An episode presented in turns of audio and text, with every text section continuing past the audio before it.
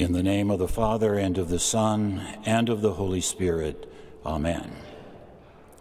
These words again from the gospel lesson read just a few moments ago. Passing alongside the Sea of Galilee, Jesus saw Simon and Andrew, the brother of Simon, casting a net into the sea, for they were fishermen. And Jesus said to them, Follow me. And going a little further, he saw James, the son of Zebedee, and John, his brother, and immediately he called them. Has it ever occurred to you that there were plenty of theologians and religious types standing around doing very little when Jesus called his first disciples? There were also more priests than could be employed at the temple.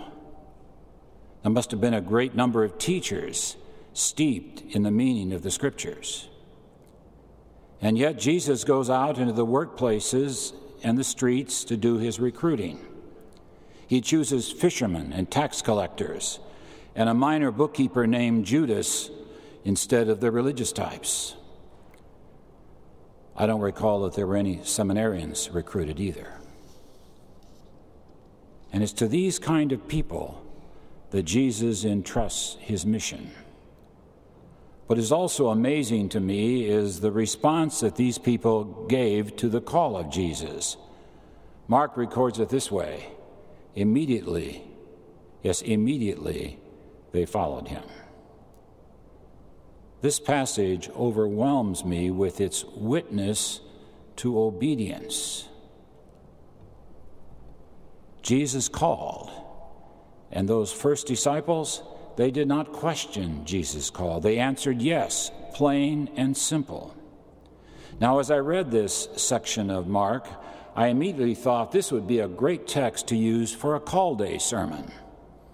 It certainly models the kind of responses candidates for pastoral or deaconess ministry should have to their call assignments.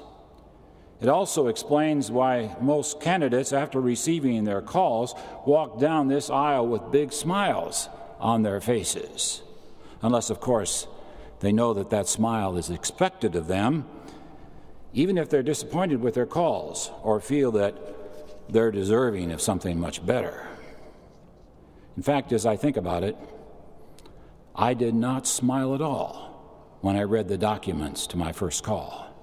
I did not want to follow Jesus where he called me. And yet God smiled.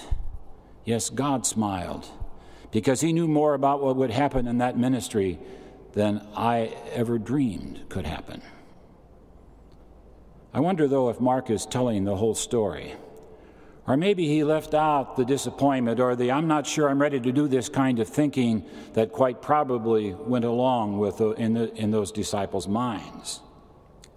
Think realistically about what Mark records is happening here. Jesus calls his future disciples. He asks them to say yes to that call with no questions asked, and those disciples got up and immediately followed him. This story is no more plausible than the Old Testament lesson appointed for this week, the account of Jonah surviving three days in the belly of a fish. Just think about it. A total stranger walks up to those rough and tumble fishermen, tells them to drop everything, leave behind the essential tools of their trade and livelihood, and come with him and go into the business of fishing for people. Swallow that if you will. Swallow also the fact that those fishermen actually did this. Even if we quickly try to fill in the story and point to the fact that perhaps those fishermen had already met Jesus or they had seen some special power in him that caused them to want to follow him, the story still seems off the wall. But Mark here does not provide even a hint of those possibilities. He simply sets before us a stranger issuing a call with an immediate positive response. That's all that Mark tells us. How would you respond to receiving a call like that offered Simon and Andrew, James and John? You'll find out. You will find out when you get your vicarage internship assignments or your first calls. You find out also when you look at how you face your daily task as students in your response to simple things like homework or duties in your fieldwork congregations or just being here in chapel or whatever. Answering Jesus' call to immediately follow him does not very often take the form that it did in Mark's gospel. We will probably never respond to God's call in just the same way as those first disciples did.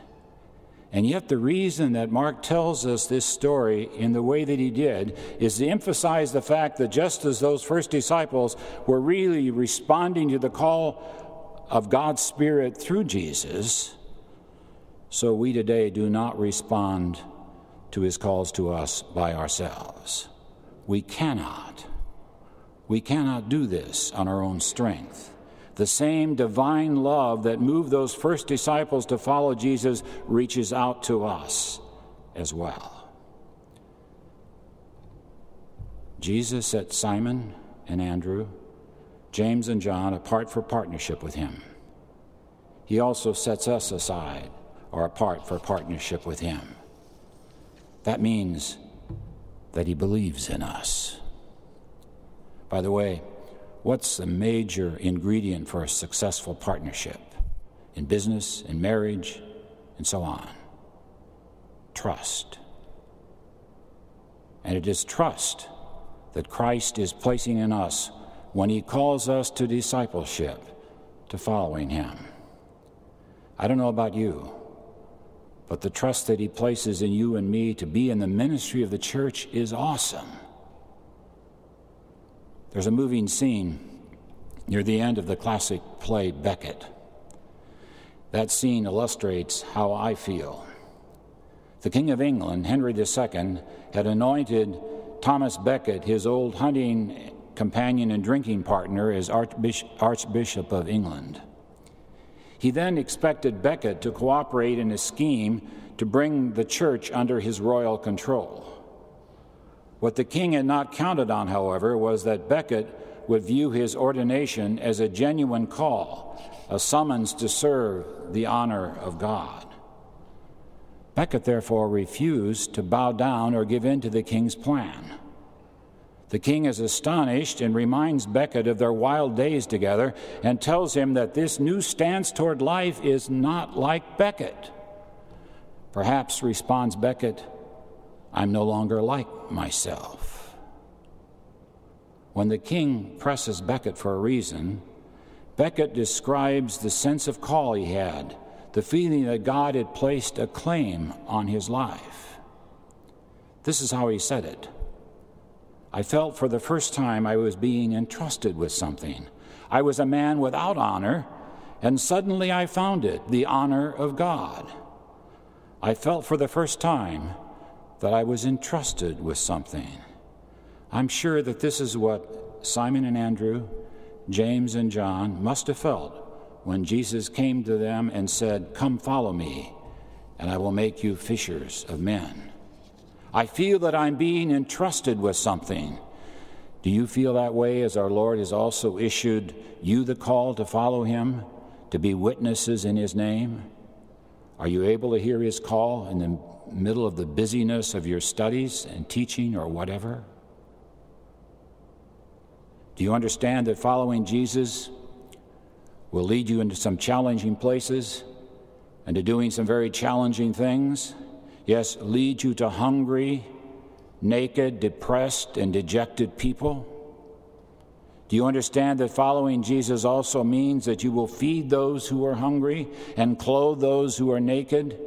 Yes, bring God's word of love and grace to the depressed and the dejected? That following Jesus will also lead you to see ways of loving here at the seminary that we've never seen before? that following Jesus brings a sense of urgency with it? Simon and Andrew, James and John obviously understood that.